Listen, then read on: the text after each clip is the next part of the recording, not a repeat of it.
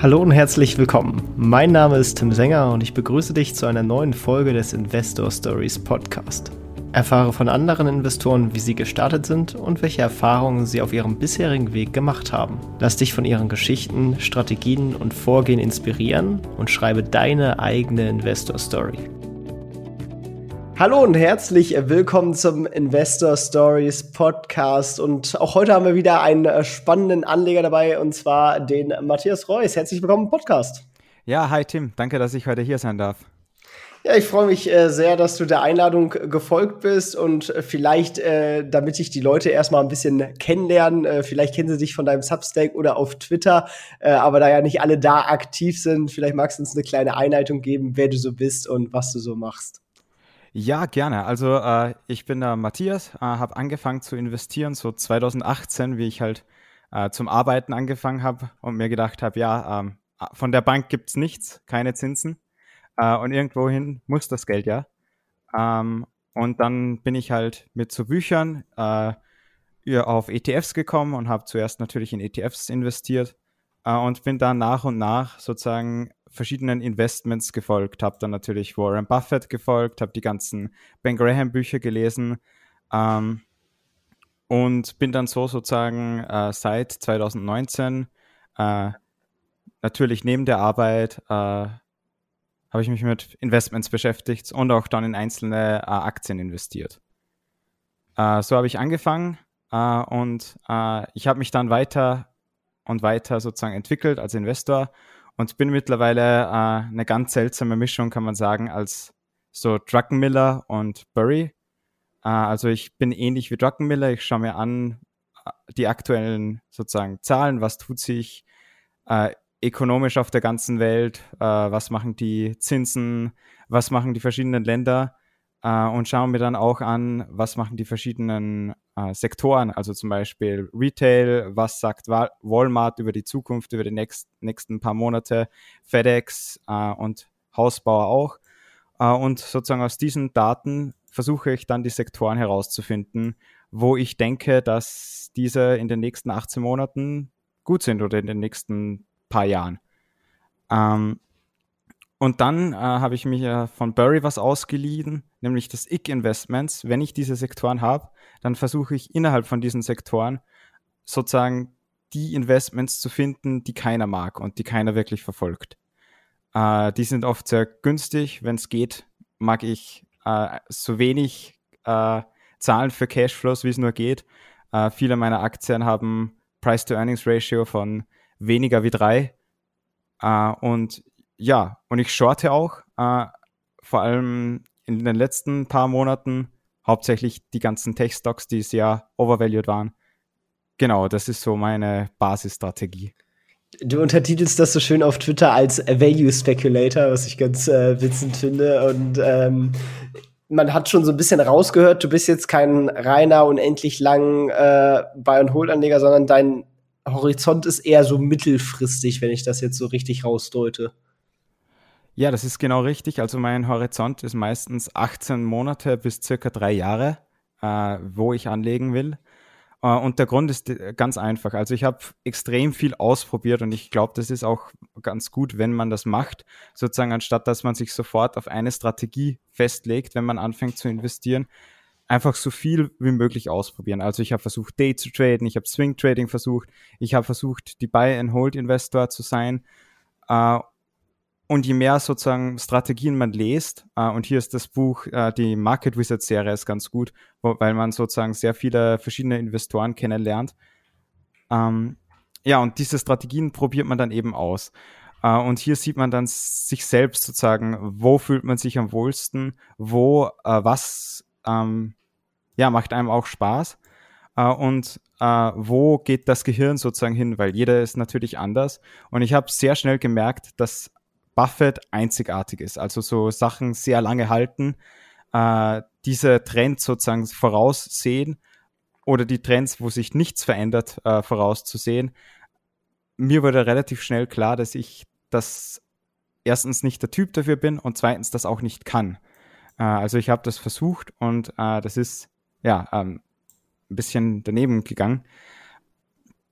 Aber eben, ich äh, habe dann mit dem Zeitraum äh, von so eben 18 Monaten bis drei Jahren meinen Sweet Spot sozusagen gefunden in den letzten paar, in den letzten zwei Jahren wirklich.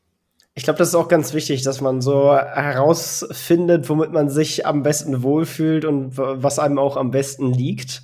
Und äh, da, da finde ich ganz spannend, ähm, wie du so vorgehst, du hast schon ein bisschen eingeleitet, dass du quasi auf der Makroebene anfängst und, und, und guckst, was wird da in, in nächster Zeit gut laufen und dann so ein bisschen äh, tiefer einsteigst und dann äh, dann die, die Burry-Keule sozusagen raushaust und, und, und dann die ungeliebten Stocks äh, dir anschaust und äh, du guckst dir das Ganze auch sehr im Detail an, ähm, also machst schon ordentlich Research ähm, wie gehst du genau vor, wenn du dir jetzt so eine neue Aktie anschaust? Äh, Top-Frage. Also das Erste, was ich meistens mache, ich, ich schaue mir mal die Zahlen an. Gibt es irgendwas, was ein bisschen seltsam ist? Zum Beispiel, ich schaue oft sehr gerne den Balance Sheet an, weil äh, hier sieht man sofort, okay, wie viel Cash hat die Firma. Äh, teilweise habe ich auch Firmen, die was über einen langen Zeitraum Cash verbrannt haben, einfach weil die, die Sektoren so, sozusagen so ungeliebt sind äh, und die einen ewig langen Bear Market hatten. Und hier muss man schauen, okay, wie lange kann die Firma zum Beispiel überleben, wenn es ungeliebt ist? Äh, was hat es überhaupt für Assets? Also zum Beispiel gibt's, äh, habe ich eine Position, Transocean heißen die, die sich haben so Offshore Drill Rigs äh, und hier ist das, das Replacement Cost zum Beispiel extrem hoch und die werden aber nicht so ähm, vom Balance Sheet erfasst. Also man muss hier das erste, was ich mache, ich schaue mir den Balance Sheet an. Was ist da überhaupt drauf? Wie ist das äh, sozusagen gehandhabt? Und dann schaue ich mir eben das, äh, das Income an, ob hier irgendwas ist, was zum Beispiel ich nicht mag. Also zum Beispiel, ähm, wenn die Margins äh, sehr viel schwanken, ähm, kann das zum Beispiel sein, dass ich das, das Investment nicht mag. Äh, und dann äh, lese ich mir zuerst den aktuellen ähm, Annual Report durch, also immer den Annual Report, nicht die Quarterlies. Äh, und dann schaue ich meistens auf Seeking Alpha und auf Twitter, äh, ob irgendwer über die Aktie irgendwas geschrieben hat, was zum Beispiel spannend ist, was ich sozusagen was verpasst habe. Und dann lese ich die, die ganzen Quarterly Reports und auch Annual Reports von, vor, von Vorjahren.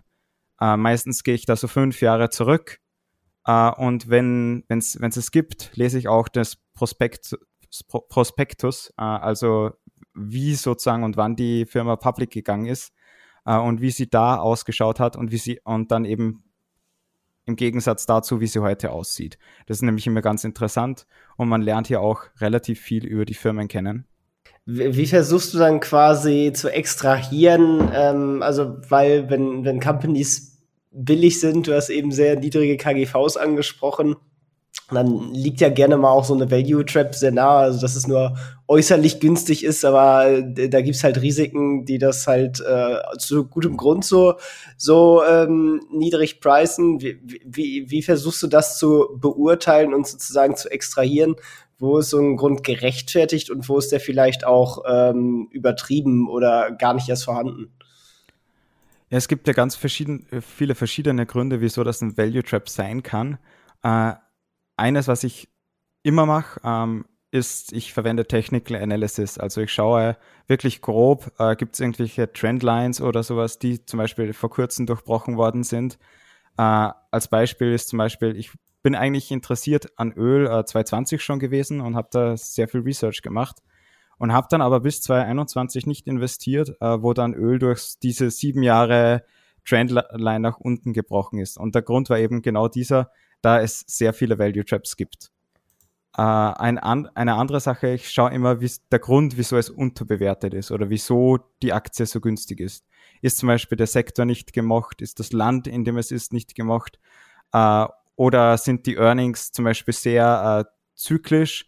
Uh, und dann muss man, wenn die Earnings sehr zyklisch sind, schaue ich, ähm, ja, sind sie jetzt wirklich zyklisch und wie lange hält der Zyklus wahrscheinlich an? Und das ist der Grund, wieso ich äh, eigentlich sozusagen immer makrotechnisch anfange, weil hier habe ich sozusagen dann schon die Arbeit gemacht, äh, dass der Sektor ähm, jetzt in einem Bull Market ist oder ist in einem Bear Market. Äh, und das ist halt auch ein wichtiger Punkt. Ja, speaking of Makro, äh, dann, dann kommen wir da am besten mal direkt drauf zu sprechen. Wie siehst du denn quasi die, die aktuelle Makrolage und, und welche Industrien, Branchen äh, siehst du eher für, für aussichtsreich oder welche auch nicht? Ja, ich bin relativ bearish Tech ähm, oder generell die Valuationen in den USA, die sind ja extrem hoch. Ähm, Immer noch? Da wird ja der, der Allgemeinanleger direkt erstmal fragen, die sind doch schon so stark runtergefallen. Ja, ich finde eben, äh, sie sind nicht wirklich runtergefallen. Äh, wir haben ja die Zinsen sehr stark erhöht, von eigentlich fast auf null sind sie jetzt auf knappe vier Prozent. Äh, und äh, für das äh, sind die Firmen eigentlich der Großteil noch nicht sehr weit gefallen. Äh, man darf auch nicht vergessen, sozusagen die Margins waren letztes Jahr auf den Höchststand überhaupt. Und jetzt haben wir aber ein paar sozusagen Faktoren, wie zum Beispiel eine Deglobalisierung, also jetzt versuchen mehrere Firmen sozusagen die Produktion aus China zu geben. Äh, wir haben sozusagen ein bisschen eine Spaltung so zwischen äh, den Westen, der eben zum Beispiel Russland auch äh, boykottiert, äh, und den Osten, der das zum Beispiel nicht macht, weil China und Indien ähm, sind bei den Sanktionen zum Beispiel nicht dabei. Äh, und das alles äh, ist ein bisschen inflationär. Ähm, und so gesehen ähm, sind hier viele Firmen dann total überbewertet, wenn man de denkt, und das ist meine Meinung, dass sich die Margins in den nächsten Jahren ein bisschen verkleinert werden. Zusätzlich äh, sind die Steuern in den USA extrem niedrig, also so niedrig waren sie noch nie. Äh, und ich denke, dass die auch äh, in der nächsten Zeit höher werden. Was ich glaube ich, das gut ist, sind Energien. Also hauptsächlich äh, so fossile Brennstoffe, die sind ja überhaupt nicht gemocht. Äh, also zum Beispiel, ich habe relativ viel Kohle äh, mit Arch Resources, Peabody Energy, Yancoal und Whitehaven in meinem Portfolio. Äh, die, glaube ich, tun sehr gut, weil eben sozusagen die, die, die Nachfrage steigt weiter. Eben äh, De äh, Deutschland startet Kohlekraftwerke erneut. Äh, Österreich hat 2018 das Kohlekraftwerk geschlossen und hat es jetzt vor einem halben Jahr wieder aufgemacht. Also ähm, die Nachfrage steigt weiter und äh, 2021 war das Jahr, wo am meisten Kohle verwendet worden ist äh, bis jetzt. Äh, und davor war das Jahr 2011. Äh, dasselbe, finde ich, gilt für Öl. Also in Öl wurde für das, was sozusagen da die Nachfrage ist und wo zum Beispiel Indien steht, Indien steht circa bei Ölnachfrage gerade da, wo China 2001 war, wo dann der, die Nachfrage extrem explodiert ist. Äh, und dort stehen auch zum Beispiel Indonesien und die Philippinen. Also das sind alle fast über zwei Milliarden Leute, die dann sozusagen mehr und mehr Öl brauchen. Und für das wurde meiner Meinung nach zu wenig Geld in Öl äh, und die Exploration und so gesteckt. Hier hat man natürlich aber ganz wichtig sozusagen das Problem von den Steuern. Also zum Beispiel Großbritannien hat ja jetzt schon mehr Steuern äh, auf äh, fossile Brennstoffe gelegt. Äh, und dasselbe sehen wir auch eigentlich fast ja, im Rest von Europa, in Australien, fast überall. Es ist einer der Gründe, wieso ich meine Ölfirmen, die ich besitze, ähm, in nicht europäischen oder nicht westlichen Ländern sind. Also ich habe hier zum Beispiel, meine größten sind äh, Ecopetrol, das ist eine Kol kolumbianische Ölfirma, und Petrobras, äh, das ist die brasilianische Ölfirma. Da, da würde man jetzt ja meinen, äh, da, da besteht ja auch ein ganz eigenes regulatorisches Risiko. Genau, das stimmt so. Also du hast, hast natürlich dann äh, andere Regeln äh, und man muss sich in die dann auch reinlesen. Also ich bin zum Beispiel die ganzen Gesetzestexte durchgegangen, was kann da passieren. Äh, aber die Firmen sozusagen, die Ölfirmen im Westen und äh, in Lateinamerika haben exakt dasselbe Risiko. Nur die Firmen in Lateinamerika, meiner Meinung nach, haben das Risiko schon eingepreist. Also die sind deutlich, deutlich günstiger wie die Ölfirmen im Westen, obwohl sie dasselbe Risiko haben. Und das ist eigentlich der Grund, wieso ich so zum Beispiel diese lateinamerikanischen Ölfirmen haben. Ah, okay. Ja, ver verstehe auf jeden Fall. Und dann äh, spielst du das auch wirklich nur über, über Lateinamerika und hast nicht noch irgendwo andere Ölexposures. Bei Kohle könnte das da nicht auch passieren, theoretisch? Bei Kohle passiert das auch schon. Äh, also in Australien gibt es die, die Mining Tax zum Beispiel. Äh, hier ist aber die Sache, dass Kohle weit nicht so politisch geladen ist wie zum Beispiel jetzt Öl. Also man sieht, äh, wenn man sich die, wenn man die Zeitung aufmacht, es geht eigentlich fast nur um Öl und Gas. Also wenn der Ölpreis hoch ist, dann gibt es einen Aufschrei. Das ist bei Kohle nicht so. Also Kohle hat äh, den höchsten Preis seit Jahren äh, oder ist eigentlich bei vielen Sachen aufs All-Time Highs. Äh, der Kohlepreis ist da nicht ganz so eindeutig wie zum Beispiel Öl, weil es, es sehr viele Verträge gibt, sehr viele lokale Preise. Also zum Beispiel gibt es Newcastle Coal, es gibt äh, äh, europäische Kohlepreise und so weiter, je nach, je nach Position ähnlich eher wie Gas. Aber es ist einfach nicht so politisch geladen. Das heißt, ähm, dort gibt es vielleicht Steuern, aber die Firmen sind noch so günstig, dass äh, das Risiko weit nicht so hoch ist. Okay. Ähm, machst du noch was außerhalb dieser, dieser Bereiche oder ist das schon, fährst du eher ein konzentriertes Portfolio auf diese Sachen? Also vielleicht auch mal ein bisschen rausgezoomt. Äh, wie ist generell so dein, dein, Portfolio aufgestellt, äh, auch sizing-technisch äh, von, von, den Positionen? Also generell bin ich eher ein konzentrierterer ähm, Investor. Der, die einzige Ausnahme ist bei Shorts. Äh, bei Short, also ich habe auch ein relativ großes Short-Portfolio äh, mit sehr vielen Positionen. Also ich habe derzeit aktuell über 25 verschiedene Shorts äh, und die sind meistens relativ klein gehalten, mit der Ausnahme von Tesla, der, der, die ist relativ groß. Äh, aber ansonsten sind meine Shorts relativ, relativ klein gehalten, einfach um das Risiko irgendeines Short Squeezes äh, zu haben, ähm, ja, zu, zu vermindern. Äh, ansonsten seise ich meistens mit einem Maximum von 10% initial. Also ich lasse die gerne mal laufen. Also wenn die auf 20% hochgehen, ist auch kein Problem, aber 10% ist so das Maximum, was ich reinstecke in eine Firma äh, zum Kostenpunkt. Okay, ja. Bei den, bei den Shorts äh, hinterlegst du die sozusagen mit Cash oder quasi nimmst du das Cash von den Shorts sozusagen und äh, reinvestierst das auch direkt woanders? Nein, das äh, der, der Cash von den Shorts bleibt liegen. Okay. Also ja, da kaufe ich nur äh, kurzfristig äh, einmonatige Staatsanleihen, also es bleibt eigentlich in, in Cash liegen. Ah, okay. Ah, also du, du legst es schon zumindest in, in, in Staatsanleihen quasi an. Ähm. Genau, ja, dass man ein bisschen, ein bisschen was bekommt sozusagen für das Cash, was dann herumliegt. Okay, ja. Machst, machst du das über Interactive Brokers oder nutzt du Derivate zum Shorten? Nein, ich mache das über Interactive Brokers und ich shorte immer den Common. Also ich habe ähm, ich habe ein paar Hedges, also ein paar ganz Extrem-Hedges nenne ich, zum Beispiel auf äh, die zehnjährigen Staatsanleihen. Die sind aber meistens äh, weniger wie 0,5 Prozent von meinem Portfolio. Das ist sozusagen einfach meine Versicherung für ein paar Extremfälle.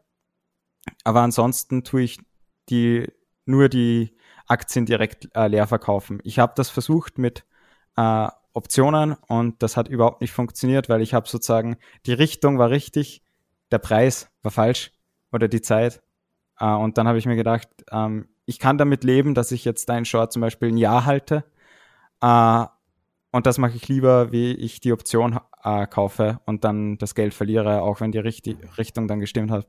Ja, ja, gerade was viele bei Optionen halt unterschätzen, ist, dass der Preis halt am Ende ein, ein Marktpreis wird, der auch viel von Erwartungen getrieben wird. Das heißt, selbst wenn die Aktie in die eine oder andere Richtung abhaut, äh, kann das sein, dass die Erwartung trotzdem eine andere ist und der Optionspreis sich in eine andere Richtung bewegt.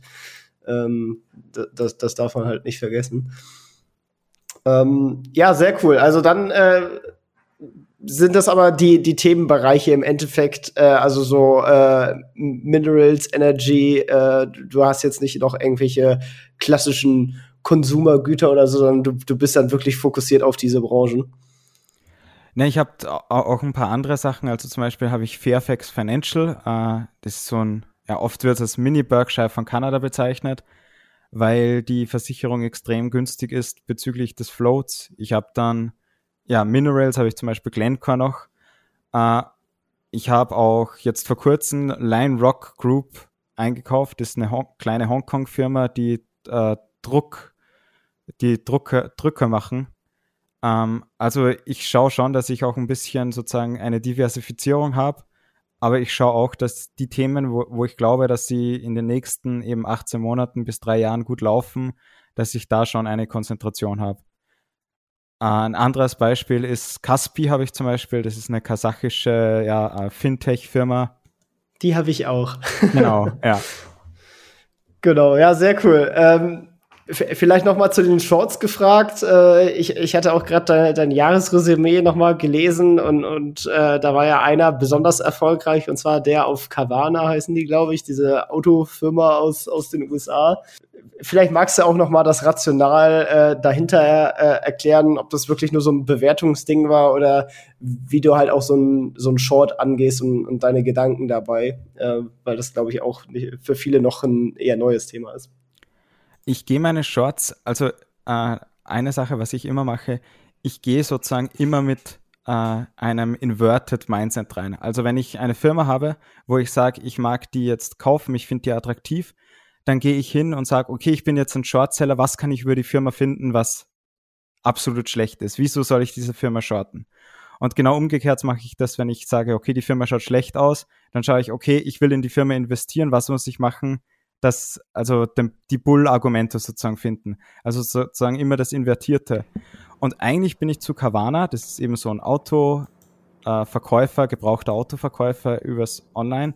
Eigentlich bin ich zu Carvana gekommen äh, über exzellente Interviews von äh, Tillmann äh, Wersch äh, mit Cliff Sosen äh, und habe mir gedacht, ja, ja, coole Story dahinter, eben die verkaufen die Autos, ähm, mit Economist Share. Zu dem Zeitpunkt habe ich auch gerade die Nick Sleep Letters gelesen, war mir recht sympathisch und dann habe ich halt, bin ich das angegangen. Ähm, und habe mir gedacht, okay, was muss ich machen, dass das Short ist eben, damit als Long attraktiv ist, weil erst finde ich, wenn du die Argumente von beiden Seiten hast, dann bin ich erst wirklich comfortable mit, mit einer, mit meiner Position.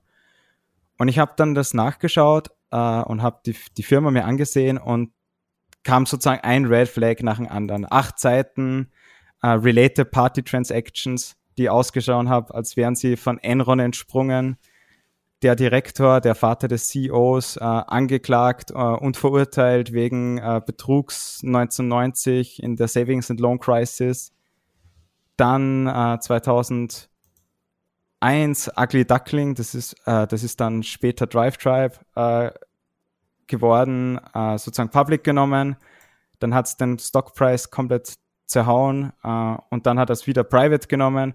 Äh, und lauter solche Shenanigans sind da gelaufen und innerhalb von kürzester Zeit war es klar für mich, das ist ein super Short. Und der Preis war extrem hoch, also wie, wie ich das angefangen habe, war die Marktbewertung bei knappen 70 Milliarden. Äh, und ich habe dann relativ, also bei über 350 Dollar. Und ich habe dann relativ schnell, also bei circa 200 angefangen, das zu shorten. Äh, und dann habe ich auch drüber geschrieben, äh, im Mai, da war der Preis dann schon bei 36 herunten. Und da war es für mich klar, mit dem Cash-Burn, was die haben, dass die wahrscheinlich Anfang 2023 bankrott werden gehen. Also da war es für mich klar, das geht, das geht einfach nicht. Also die hatten immer Cash-Burn, haben keinen Gewinn gemacht. Und eben im Mai war es klar für mich, die gehen auf Null. Uh, und jetzt sind sie, glaube ich, gerade bei uh, 4, 5 Dollar von dem Preis. Oh, auf jeden Fall eine attraktive Rendite, die du da, glaube ich, mitgenommen hast. ja, war, war auch eine der erfolgreichsten uh, sozusagen ja, ich, Renditen. Ich bin ja schon froh, Jahres. dass ich leicht positiv dieses Jahr rumgekommen bin. Oder beziehungsweise, wenn die Folge rauskommt, sind wir wahrscheinlich schon im nächsten Jahr. ähm, ja, nee, sehr spannend. Wie gehst du so risikotechnisch, äh, äh, Risikomanagement-technisch dabei vor? Also, falls der, der Short quasi in die andere Richtung abgehauen äh, wäre, ähm, hast du da irgendwelche festen Zeitpunkte, wo du dann den Short auflöst? Oder wie gehst du sozusagen daran? Also ich habe eine Regel, wenn sozusagen die Aktie 10% nach oben geht, dann verringere ich meine Position um 10%. Und das mache ich jedes Mal, sozusagen, dass du das Maximum, was du verlieren kannst, ist dann sozusagen, ich glaube, es sind 160 Prozent von deinem Einsatz. Also du kannst sozusagen, kannst schon einiges verlieren, aber du gehst nicht sozusagen nicht komplett den Bach runter. An dieser Stelle möchten wir dir einen weiteren Werbepartner von uns vorstellen, und zwar Outbank. Wie wäre es, wenn deine kompletten Finanzen und alles, was dazugehört, in nur einer App zu finden wäre? Von traditionellen Konten, Kreditkarten und Wertpapierdepots über verschiedene Versicherungen bis hin zu Kryptos, Vermögenswerte, digitale Bezahlservices, Bonuskarten sowie eine vollfängliche Übersicht über deine Verträge und Abos. Geht nicht? Geht doch. Mit der Outbank-App hast du genau diese Möglichkeit und kannst deine Finanzen besser managen und planen. Obendrein kannst du deine Bankgeschäfte jederzeit und von überall ausführen. Übrigens, alle Banking-Funktionen werden direkt in der App auf deinem Gerät ausgeführt und nicht auf einem Server. Das bietet dir maximale Datensicherheit und schützt deine finanzielle Privatsphäre. Getreu Outbanks Motto: Dein Geld, deine Daten. Wenn du direkt loslegen willst, dann geh einfach auf investor-stories.de slash outbank oder nutze den Link in den Shownotes. In Folge 206 haben wir übrigens mit dem Geschäftsführer und dem CIO von Outbank gesprochen. Den Link zur Folge findest du ebenso in den Shownotes. Und jetzt viel Spaß bei der weiteren Folge. Wann hast du dann quasi angefangen, die, die Tech-Stocks zu shorten? Weil wenn man theoretisch, also die waren ja schon sehr hart überblasen im, im 2021. Aber wenn man da zu früh angefangen hat zu shorten, da, das wäre einem ja auch ordentlich um die äh, Ohren geflogen. Hattest du da auch solche Erfahrungen machen müssen oder hast du das Glück gehabt, dass du erst relativ spät da angefangen hast, die, die Shorts hochzuziehen? Dadurch, dass ich die Technicals äh, immer sozusagen beachtet habe und mir das angeschaut habe, habe ich mit den meisten äh, im Februar 2022 angefangen. Mir sind sozusagen entgegen ist mir nur zweimal was worden. Das war MicroStrategy. Da hat es einmal so ein, so ein Bitcoin-Rally gegeben. Ähm, wo dann die Aktie innerhalb von, glaube ich, zwei Wochen 40 Prozent sozusagen ab war. Äh, und äh, der Trade Desk, wo, wo nach den Earnings das auch 30 Prozent ab war. Und ich habe dann die Positionen eben verringert. Und dann, wenn sie wieder runtergegangen sind, äh, dann habe ich sozusagen meinen Short, also mehr geschortet. Also das ist auch eine Sache, was ich mache. Also wenn die, die Aktie weiter runtergeht, dann short ich mehr. Äh, sozusagen bis ich mir dann denke, okay, da ist jetzt der, der Risk-Reward nicht mehr so attraktiv und dann schließe ich die Position komplett. Ja. ja, das ist natürlich auch eine äh, ne, ne gefährliche Sache. Also du hast dann quasi in, in der technischen Analyse geschaut, sozusagen, wann startet der Abwärtstrend und als du gesehen hast, okay, jetzt fängt der Abwärtstrend an, jetzt kann man da reingehen oder wie, wie, wie war das sozusagen? Ja, ich, also technische Analyse nehme ich nicht dazu, dass ich sozusagen was vorher sage, sondern äh, eher sozusagen als Bestätigung. Es ist halt wie eine Price-to-Book-Ratio sozusagen. Äh, und im Februar war es dann klar, okay, das, wir, der Abwärtstrend fängt jetzt nicht an, sondern der ist jetzt schon im Gang.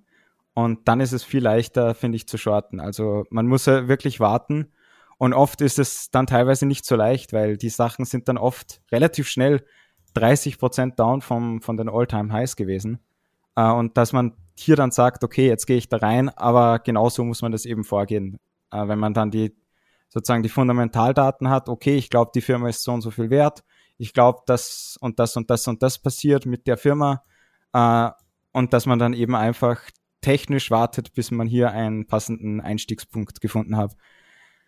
Ähm, viele vielleicht von den Zuhörern sagen jetzt, ja, technische Analyse ist so ein Blödsinn.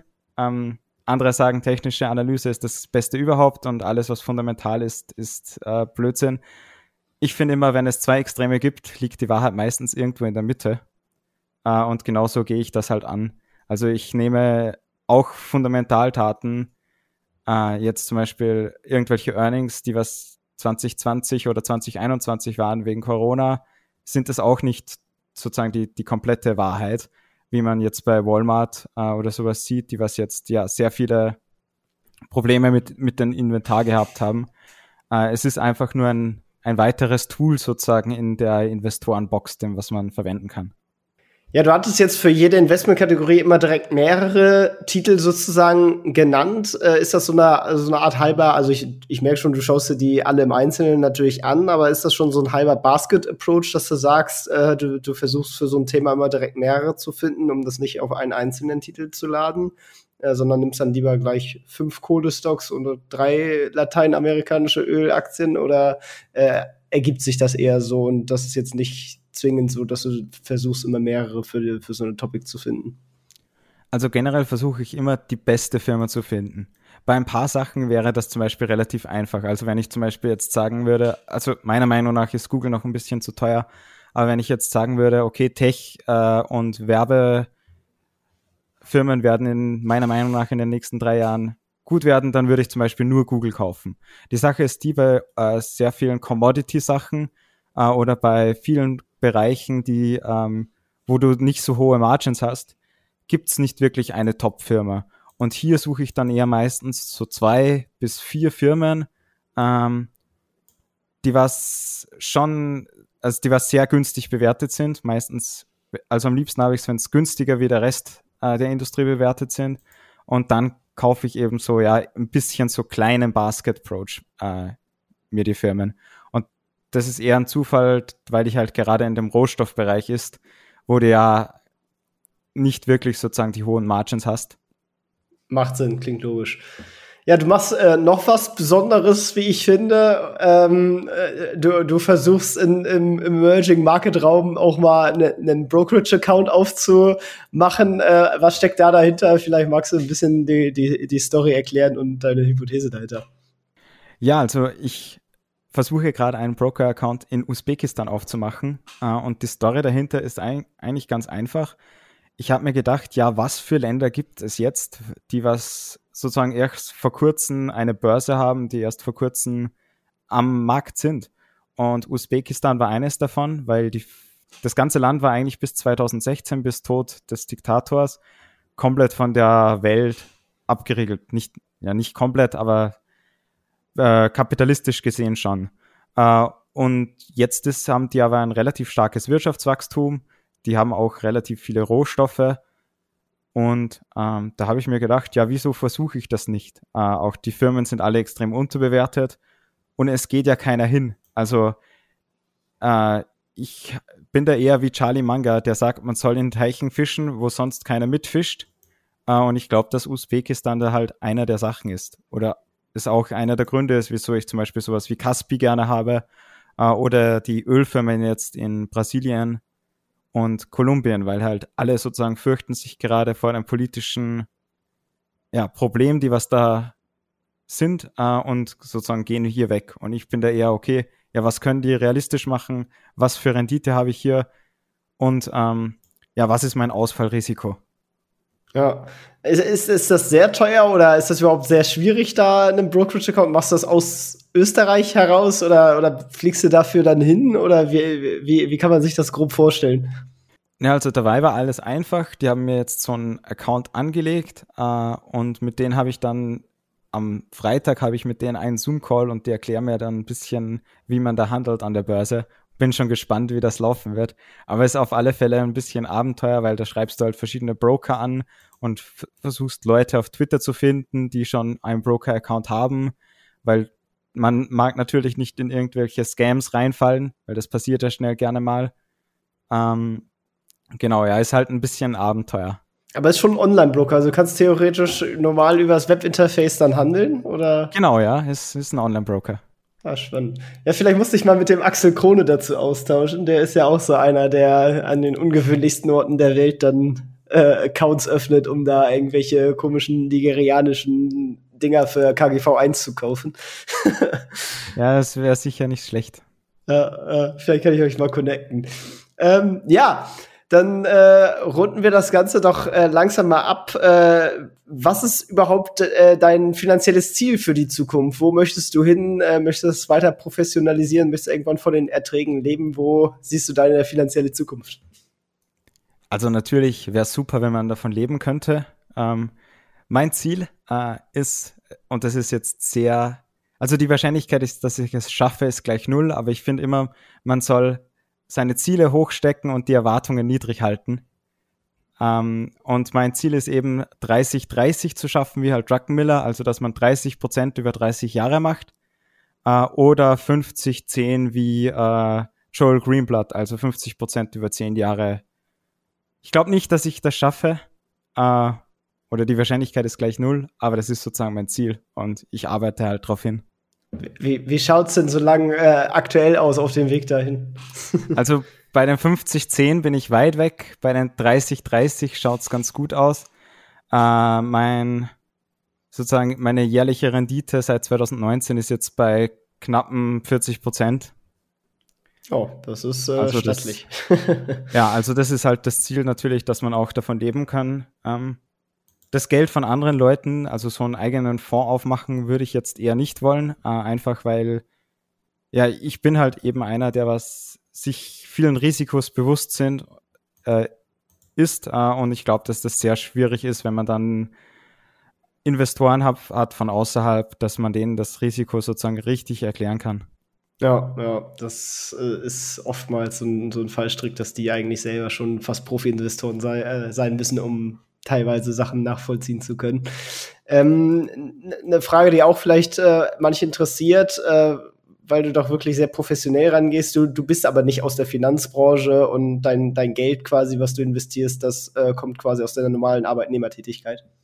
Das ist richtig. Also ich bin eigentlich im, im IT-Bereich äh, und das Geld, was ich mir sozusagen hier anspare, wird dann investiert. Sehr schön. Ja, dann äh, kommen wir in, in die harten Fragen noch mal rein. Äh, was würdest du sagen, war bislang dein größter Fehler beim Investieren? Also mein größter Fehler war, dass ich auf Superinvestoren gehorcht habe. Äh, und es gibt ja sozusagen das, das Shameless Cloning, was Monish Pabrei nennt. Und ich habe das auch versucht äh, und habe hier Alibaba geklont. Äh, also ich habe eigentlich schon vorher in Alibaba investiert. Und mein Fehler war aber, dass ich sozusagen diese politischen Probleme, die wir dann aufgetaucht sind und, und ich nicht einschätzen konnte, ignoriert habe, weil eben Charles Manga äh, und weil hier Monish Paprei äh, in die Firma eingekauft haben. Und ich habe dann knappe 30% Verlust gemacht äh, mit Alibaba. Das einzige Gute war, ist, dass es eine relativ kleine Position war. Aber ich glaube, das war einfach der größte Fehler, dass ich sozusagen auf andere Leute gehört habe oder ich mich da beeinflussen habe lassen. Äh, und lustigerweise ist es sozusagen eben Kavana, mein, ja, beim, auf der Short-Seite zumindest der größte, äh, ja, äh, Schach, der beste Schachzug meinerseits bis jetzt, war genau das Gegenteil. Da hat eigentlich jeder gesagt, das ist eine super Firma, um long zu sein und ich habe genau das Gegenteil gemacht. Also ich finde, man darf sich einfach nicht zu viel von anderen Leuten beeinflussen lassen, solange man wirklich die Arbeit reingesteckt hat äh, und sozusagen sich allen Risiken bewusst ist, long oder short, je nach Position halt, ja, muss man einfach seinen eigenen Weg gehen. Ja, stimme ich zu. War das jetzt schon dein größter Investmenterfolg oder was würdest du sagen, wäre dein größter Investmenterfolg, ist die nächste Frage. Es ist schwierig zu sagen. Also ähm, von, vom Prozentualen her sind es ein paar äh, Calls gewesen, die, die sehr hochgegangen sind von YPF, einer argentinischen Ölfirma. Ähm, aber einer meiner größten Investmenterfolge, würde ich sagen, ist TGA, das ist Tungela Resources. Und die habe ich äh, sehr viel Arbeit gemacht zum Spin-off, weil die wurden äh, abgesponnen. Äh, und habe die dann kurz nach IPO gekauft äh, und habe sie aber leider ein bisschen sehr früh verkauft. Also ich habe die, die Aktie hat sich verdoppelt Uh, und wenn ich es erhalten hätte, wäre es halt ein 10x gewesen, also ein 10-Bagger. Das habe ich leider nicht mitgenommen, aber das war eigentlich sozusagen mein, finde ich, meine beste Anlage, weil ich da wirklich halt extrem viel Arbeit reingesteckt habe, um das Sehr zu finden. Ja, das ist dann natürlich, das finde ich ja auch immer am Investieren, äh, vor allem so value-mäßig, so geil, dass das ja so eine akademische Disziplin ist und nichts äh, bereitet einem mehr Freude, wenn sich dann am Ende zeigt, man hatte recht. Äh, das, das ist immer sehr schön. Genau. Ich weiß, dass du auch gern liest. Äh, wenn du ein Buch unseren Hörern empfehlen könntest, welches wäre das? Das ist Alchemy of Finance bei Soros. Das ist halt eher ein bisschen Richtung makrotechnisch, aber es ist ein Top-Buch äh, und gibt auch ein bisschen eine andere Perspektive zum Investieren. Äh, ansonsten mein Lieblingsbuch jetzt ist Reminiscences of a Stock Operator, was eigentlich die Geschichte des Jesse Livermore erzählt, was eigentlich ein Trader war. Aber es ist ein Top-Buch, top spannendes Buch, was immer, äh, was man immer gerne sozusagen wieder lesen kann. Sehr cool. Verlinke ich auch in den Show Notes. Ja, und was ich da auch äh, verlinke, das ist, wo man mehr von dir äh, findet ähm, und, und mehr von dir lesen kann. Äh, vielleicht magst du es aber auch kurz noch mal äh, audiomäßig umschreiben. ja, also ich habe einen Substack, der ist auf reus.substack.com, also r-o-i-s.substack.com und man findet mich auch auf Twitter auf @investreus, also Reus R-O-I Doppel-S. Genau, aber wer nicht tippen möchte, der findet die Links auch in den Shownotes und auf der Webseite von uns äh, und kann da einfach draufklicken und dann äh, mehr von deinen äh, spannenden Trades erfahren. Äh, du dokumentierst das ja auch eigentlich sehr transparent äh, auf Twitter, äh, wie, du, wie du da so vorgehst und durchaus die Gedanken auch mal teilst. Ähm, ja, vielen Dank für den spannenden Einblick. Auf jeden Fall mal was anderes. Äh, nicht immer nur der, der klassische Buy-and-Hold-Angeber, sondern hier wird wirklich deep reingeschaut und äh, dann auch mal durchaus taktisch getradet. Ähm, sehr, sehr spannend, hat mir viel Spaß gemacht, äh, viel Erfolg äh, auf deinen finanziellen Zielen. Äh, wünsche dir alles Gute, dass du das auch erreichst und äh, vielleicht sprechen wir uns dann mal, wenn du äh, die, die ersten Erfolge in Usbekistan erzählt hast. Ja, gerne. Da, vielen Dank für das Interview. Hat Spaß gemacht. Ciao, ciao. Ciao. Das war's auch schon wieder mit dieser Podcast-Folge. Ich danke dir ganz herzlich fürs Zuhören. Wenn dir der Podcast gefallen hat, würde ich mich sehr freuen, wenn du ihn mit einer Bewertung auf iTunes unterstützt. Außerdem möchte ich dich gerne dazu einladen, der Investor Stories Community auf Facebook beizutreten. Hier hast du einen Austausch mit Gleichgesinnten und professionellen Investoren, die selber ihren Weg in die Freiheit der Finanzen gegangen sind und von ihnen kannst du lernen oder auch selber andere Leute bereichern und zudem ist dort Feedback zum Podcast immer willkommen. Um ganz schnell dorthin zu gelangen, kannst du auch einfach investor-stories.de slash community eingeben. Ich freue mich, wenn du auch beim nächsten Mal wieder dabei bist. In diesem Sinne, alles Gute, dein Tim.